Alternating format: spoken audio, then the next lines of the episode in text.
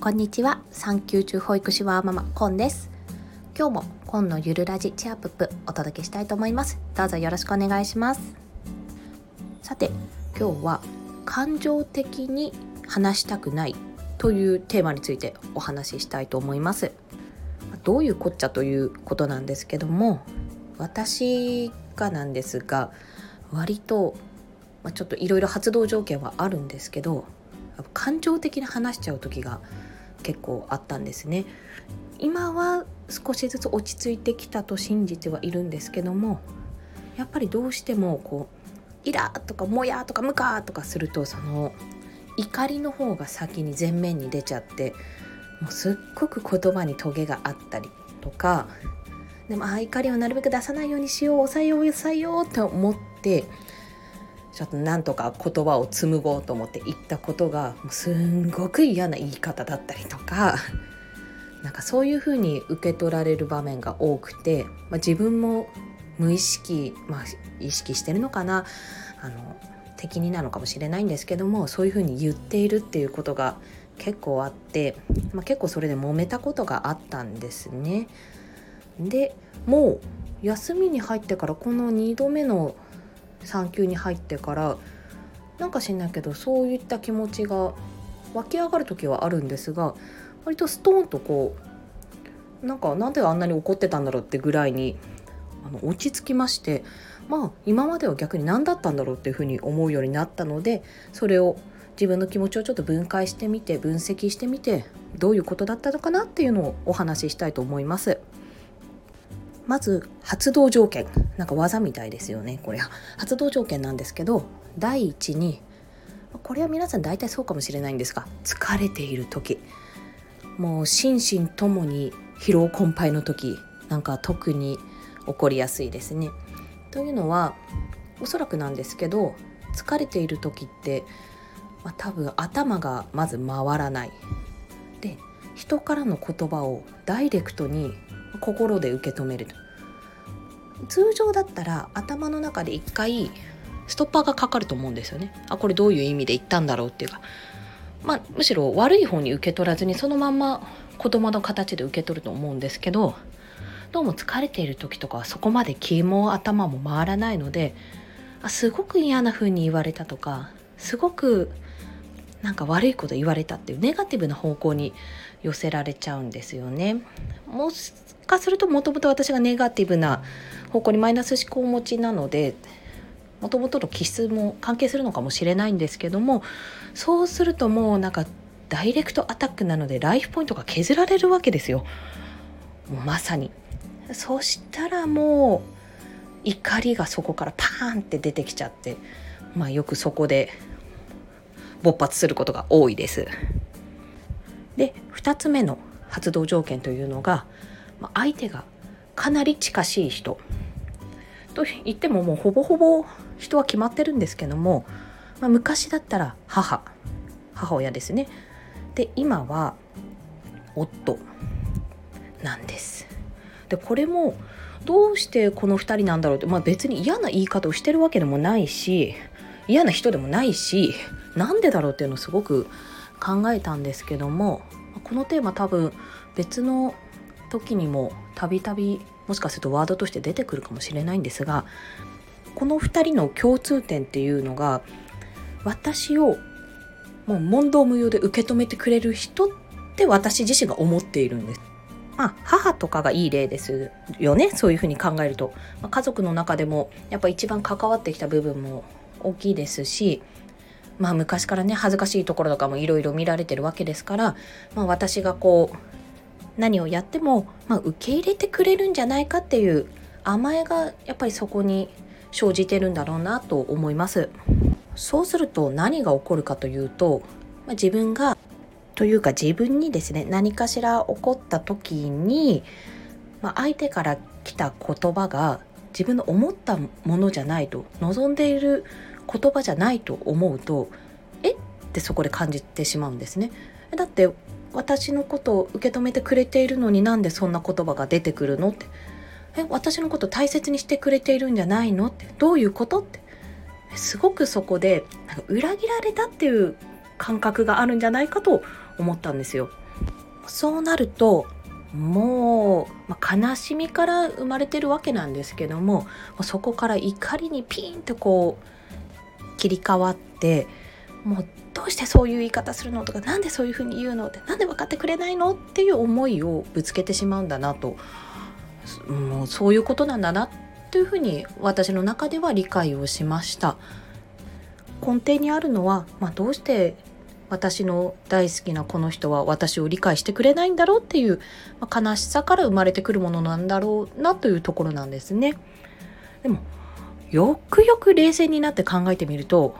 だっていくら家族といえどいくら大人って特に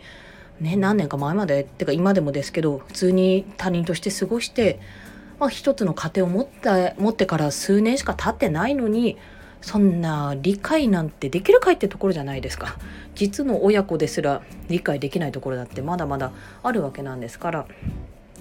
だから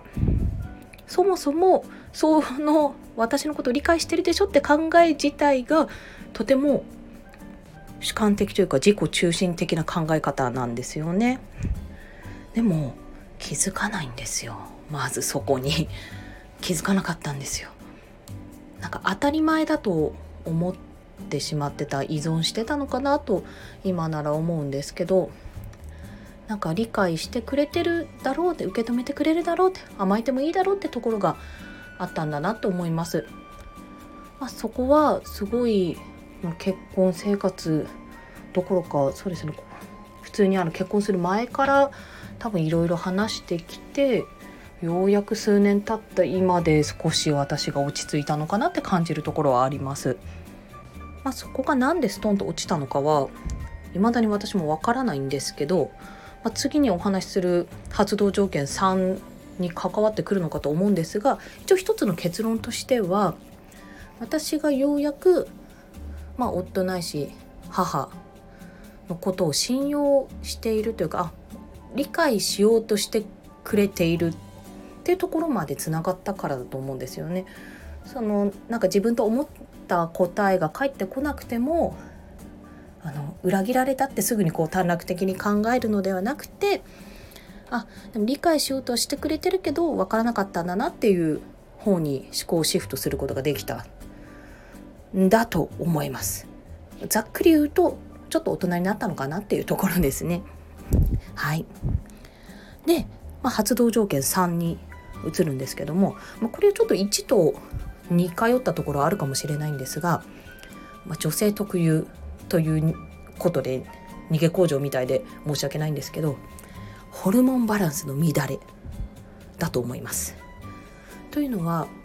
まあ、ホルモンバランスがどこまで体に影響しているのかっていうのは、まあ、私も具体的に数値として表されているわけでもないのでちょっと分かりかねるんですがやはりまあ、妊娠中と産後あと月のものの前後はもう思いっきり感情が乱れるっていうケースが多くて、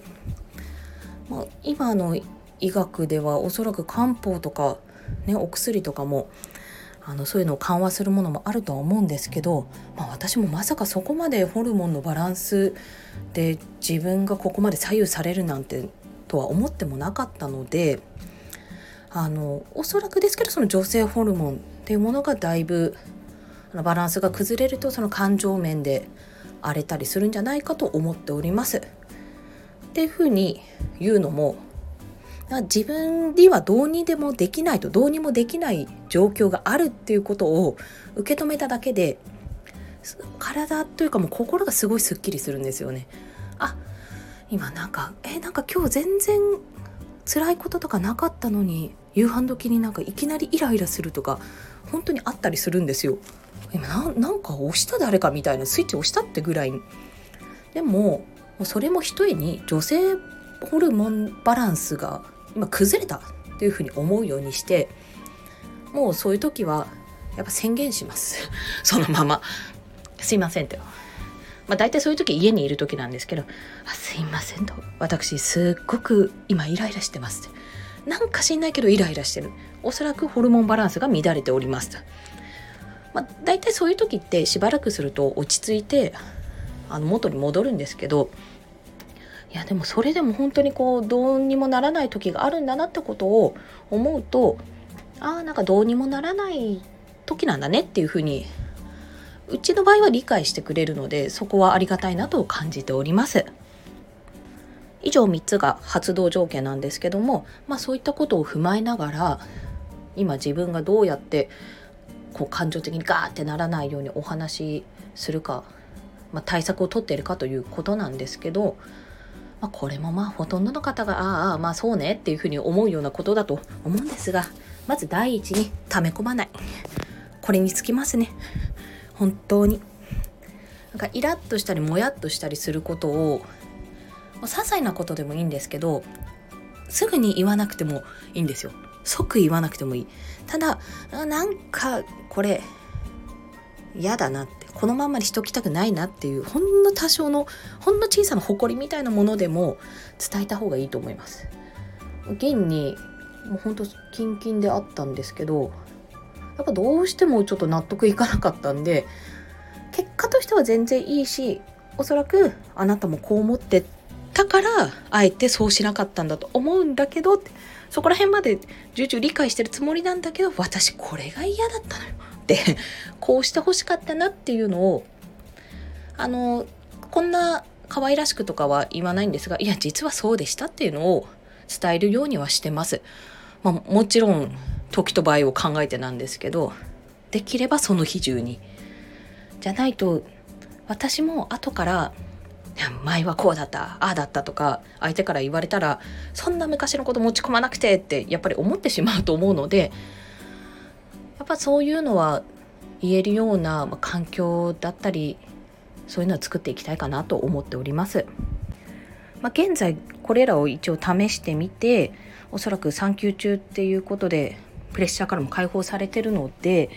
落ち着いているとは思うんですけども今後、まあ、産前産後なんて特にホルモンバランス乱れるわ睡眠不足になるわいろいろ生活は乱れに乱れるっていうことが予想されるので今のうちにあの私は夫に「ごめん絶対ホルモンバランス乱れるからすっごい不調になるしすっごいイライラすると思う今のうちに言っとくごめん」っていうことは伝えるようにはしてます。一回多分言ったと思うんですけど毎日言ってもいいくらい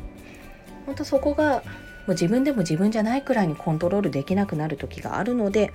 そういったのは私は包み隠さず言ってもいいと思うしもしそれではあってなんかそんなに自分でどうにかしろよなんていう人がいたらまあいかにそれが辛いことかっていうのを理解してもらうためにちょっとねいろんな情報を集めてね多分これお医者さんに行ってもそうだよねって共感してくれると思うのでそういったことから伝えていってもいいと思います。まあ女性の体は女性にしかわからないっていうのはあるんですけどもしあの男性の皆さんとかも女性ホルモンのバランスが乱れると感情的になるっていうことをちょっと頭の片隅にでも置いていただけるとああこれはどうしようもないことなんだなって嫌だ嫌なのは分かるんですよ。すごく嫌だと思うんです。感情的になられるのって。私も嫌ですもん自分がされたら。でもなんかあちょっとどうしようもない外部要因というか何ですかね、魔王に操られてるんだなぐらいの勢いで考えていただけると、お互いに楽かなと思ってお話をさせていただきました。できれば再発しないように、これからも努めていきたいと思います。あ、長くなってしまいましたね。それでは今日もお聴きいただきありがとうございます。コンでした。また